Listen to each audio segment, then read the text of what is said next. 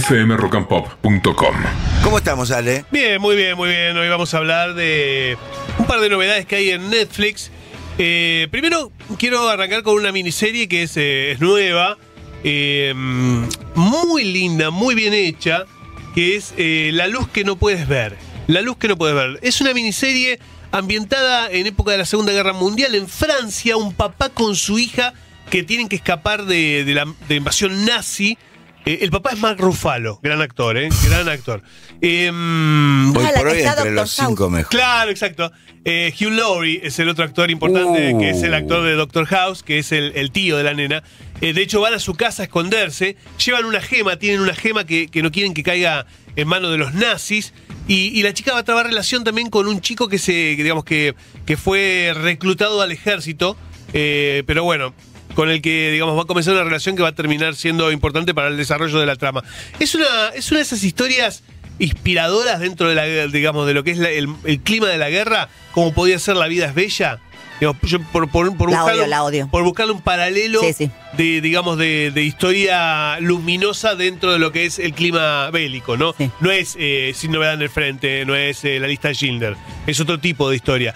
Eh, muy, muy fácil de ver, eh, pocos capítulos, 50 minutos cada capítulo y buenos actores realmente, y buena reconstrucción de época, así que se las recomiendo, está disponible en Netflix. Y por supuesto, veníamos hablando fuera del aire de, para mí, una de las mejores series de, eh, digamos, de la época durada de la televisión de series, que es Six Under, eh, o A Dos Metros Bajo Tierra, que es una serie que ha puesto Netflix, que era original de HBO. Entonces no se podía ver en ningún lado si no era solamente HBO. Eh, y Netflix hizo un convenio con, con HBO y ahora va a tener algunas series de, digamos, de las clásicas. Y bueno, empieza con esta serie que para mí es un Pero tanque. hablan maravillas. Sí, sí, sí. Es un tanque. Es un tanque al, digamos, a- al nivel. Pero teniendo tantas temporadas como tiene, ¿cómo no sonó nunca? Viste que la gente nombra DC Sun, Mm. nombra, viste. No, pero en esa época se hablaba mucho. Yo me, la, me Claro. Pero acuerdo espera, de- pero la última temporada de cuándo es? 2005, por ahí, 2007. Ah. Sí, sí, sí, tiene. Pero lo que pasa que es, es de, la, de la camada de series que cuando todavía no estaba el ¿Y ¿Cómo streaming. es que yo andaba con ganas de verla y vos tra- te comenté fuera de ahí y dices, justo hoy la voy a comer? Sí. ¿Por qué se te ocurrió comentarla? No, porque la subieron en Netflix. Cuando, vi, que, Ah. cuando vi que la subieron en Netflix No dije. estaba en Netflix. No, no estaba en Ah, Netflix. Por eso dije, la ok. subieron. Digo, hay que recomendarla porque es una serie. Es como Los Sopranos, ¿viste? Que decís, tenés que verla. Tenés que verla porque. eh, o Breaking Bad. Eh, es una, es una, una comedia negra. eh, de una familia, una familia que digamos que tiene una funeraria, el padre, el, patriarca muere eh, y la, la madre se tiene que hacer cargo de la funeraria con los hijos. Hay un hijo que, que es, es un, gay en el closet. Hay, hay otro que digamos que no le interesa nada de digamos, del negocio. Tenés un ayudante latino que era el que estaba aprendiendo del padre.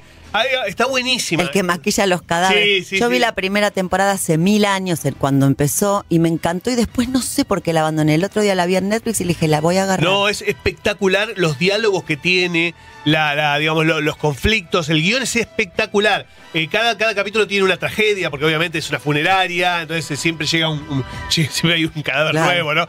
Eh, y todo lo que todo lo que hay alrededor de eso, del negocio de la muerte, eh, de cómo, de cómo las personas que crecen viviendo, eh, digamos, viviendo alrededor del- de ese negocio necesitan también eh, buscar un- una parte adrenalítica de la vida, ¿no? Para, para, para escaparse de esa, de esa oscuridad.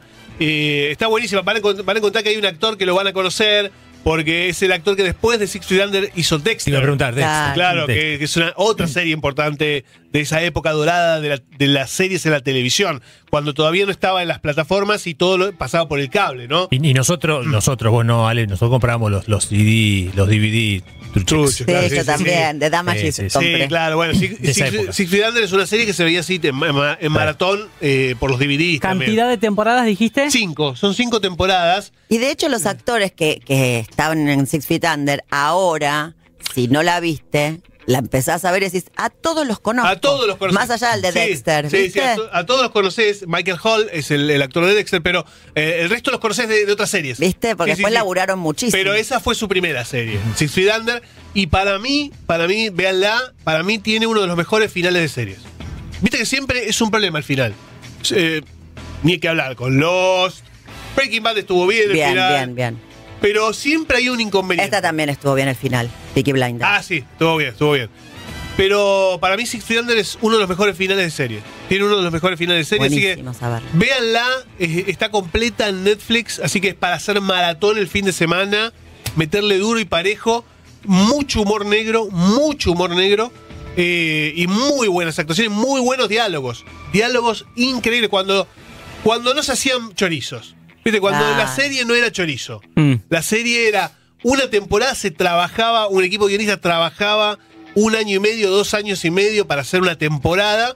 Y entonces vos tenías un resultado muy efectivo. Ahora es. Están escribiendo la temporada y ya están eh, pensando en la temporada 2 y, y la 3 y la 4 y el spin-off. Y entonces, eh, digamos, todo es chorizo, chorizo, chorizo, chorizo. Acá no, así que se las recomiendo, véanla, está en Netflix. fmrockandpop.com. conectarte.